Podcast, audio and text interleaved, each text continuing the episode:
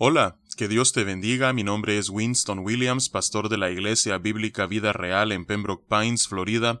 Bienvenidos a otro episodio de Vida Devocional, un ministerio de la Iglesia Bíblica Vida Real, cuya misión es sembrar la verdad de la palabra de Dios en los corazones de los hombres y cosechar vidas nuevas para el reino de Dios. Para más información puedes visitar nuestra página web www.ibvidareal.org o seguirnos en redes sociales en arroba Vida Real. En este día estaremos meditando en el Salmo 132, el cual es una plegaria por bendición sobre el santuario. No sabemos exactamente quién fue el autor de este salmo, pero el contexto histórico pareciera ser cuando David trasladó el tabernáculo y el arca eh, que se encontraba en Kiriat Jearim a Jerusalén. Y así vemos entonces que desde ese momento en adelante Jerusalén se volvió el lugar en el cual la presencia manifiesta de Dios, su tabernáculo, el lugar santísimo donde se encontraba el arca del pacto, reposaría. Así es que vamos a darle lectura a este salmo hermoso en el cual vemos no solamente el celo de David, su amor por Dios, eh, y por su tabernáculo, eh, sino que también vamos a ver el voto que Dios le hizo a David, voto que se cumplirá cuando Cristo Jesús vuelva por segunda vez. Así es que dice la palabra de Dios comenzando en el versículo 1.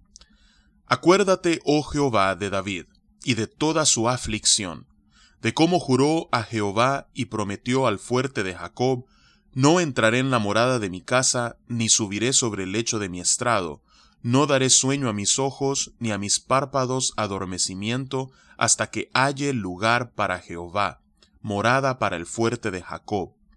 He aquí en Efrata lo oímos, lo hallamos en los campos del bosque. Entraremos en su tabernáculo, nos postraremos ante el estrado de sus pies. Levántate, oh Jehová, al lugar de tu reposo, tú y el arca de tu poder tus sacerdotes se vistan de justicia y se regocijen tus santos. Por amor de David tu siervo, no vuelvas de tu ungido el rostro. En verdad juró Jehová a David, y no se retractará de ello. De tu descendencia pondré sobre tu trono. Si tus hijos guardaren mi pacto, y mi testimonio que yo les enseñaré, sus hijos también se sentarán sobre tu trono para siempre. Porque Jehová ha elegido a Sión la quiso por habitación para sí. Este es para siempre el lugar de mi reposo, aquí habitaré, porque la he querido. Bendeciré abundantemente su provisión, a sus pobres saciaré de pan. Asimismo vestiré de salvación a sus sacerdotes, y sus santos darán voces de júbilo. Allí haré retoñar el poder de David, he dispuesto lámpara a mi ungido. A sus enemigos vestiré de confusión, mas sobre él florecerá su corona. Que Dios bendiga su palabra.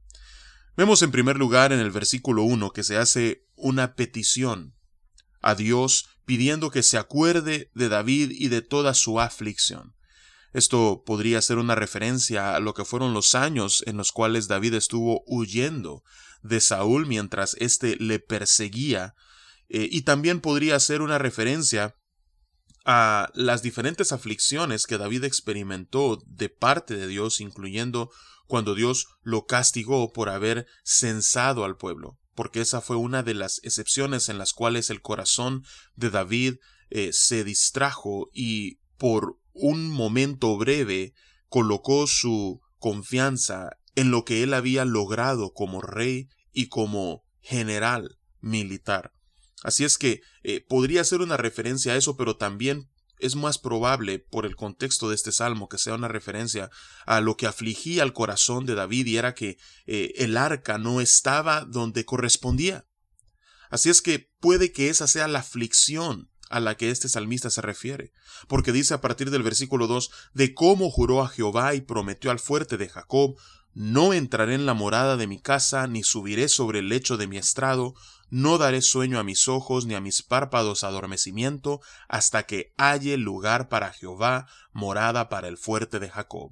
hasta que no haya un lugar donde el arca, donde el tabernáculo de mi Dios pueda reposar tranquilamente en medio de su pueblo, yo no descansaré. Ese fue el voto que David le hizo a Dios. Así es que es probablemente que, nuevamente, su aflicción era debido a que el arca no se encontraba en medio del pueblo de Dios. Ahora el arca fue hallada. Dice el versículo 6, He aquí en Efrata lo oímos, lo hallamos en los campos del bosque, entraremos en su tabernáculo, nos postraremos ante el estrado de sus pies.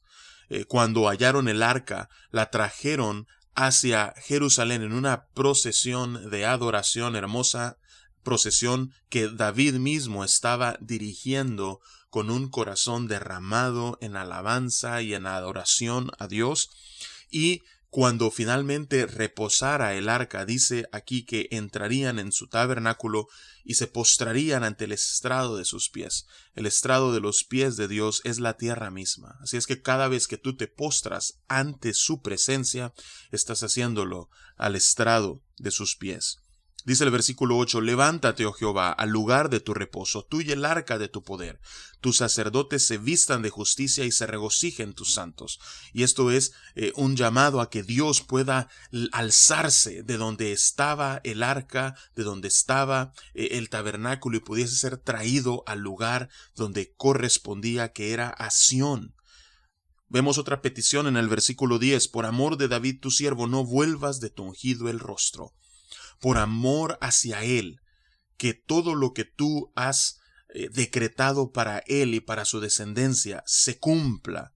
Dice a partir del versículo 11, En verdad juró Jehová a David, y no se retractará de ello. De tu descendencia pondré sobre tu trono. Si tus hijos guardaren mi pacto y mi testimonio que yo les enseñaré, sus hijos también se sentarán sobre tu trono para siempre. Vemos que en este momento hay un inter eh, esto pareciera que no se está cumpliendo, pero es por el aspecto condicional de esta promesa. Primero dice de que Dios no se retractará de ello, pero después en el versículo 12 vemos que eso depende de que los hijos de David guardaran su pacto y que guardaran el testimonio que Dios les enseñaría. En los últimos años de Salomón vemos de que eso dejó de ser así y después, comenzando con Roboam, el hijo de Salomón, en adelante, mucho menos. Así es que eso trajo el juicio de Dios a la nación de Israel y por eso es que en este momento vemos de que no hay un descendiente de David sentado en su trono. Mas sin embargo, Dios es fiel y tal como dice el versículo 11, no se retractará de la promesa que le ha hecho a David. ¿Por qué? Porque dice el versículo 13 en adelante, porque Jehová ha elegido a Sión, la quiso por habitación para sí. Este es para siempre el lugar de mi reposo, dice el Señor. Aquí habitaré porque la he querido. Bendeciré abundantemente su provisión, a sus pobres saciaré de pan, asimismo vestiré de salvación a sus sacerdotes, y sus santos darán voces de júbilo, y ahí haré retoñar el poder de David he dispuesto lámpara a mi ungido. Así es que aunque en este momento vemos nosotros que pareciera como que no hay nadie gobernando en el trono de David, dice el Señor que por cuanto Él ha escogido Sión para sí, por cuanto Él ha querido y Él ha decidido manifestar su presencia allí y habitar allí, dice que Él hará retoñar el poder de David. Así es que cuando eso ocurra, dice que a sus enemigos vestirá de confusión, mas él, el retoño, florecerá su corona.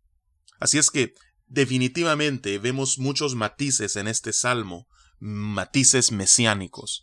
Vemos hacia el futuro, cuando ese descendiente de David, quien es nada más y nada menos que el Mesías, Jesús, el Hijo de Dios, volverá por segunda vez y en ese momento entonces él, es, él consumará su reino de paz y de justicia y allí él habitará y bendicirá abundantemente con su provisión, es ahí cuando a sus pobres saciará de pan, es ahí cuando la salvación vendrá y los santos darán voces de júbilo, es allí donde hará retoñar el poder de David, es en ese momento donde la lámpara que ha sido dispuesta para su ungido brillará, y en ese momento los enemigos de Dios serán juzgados.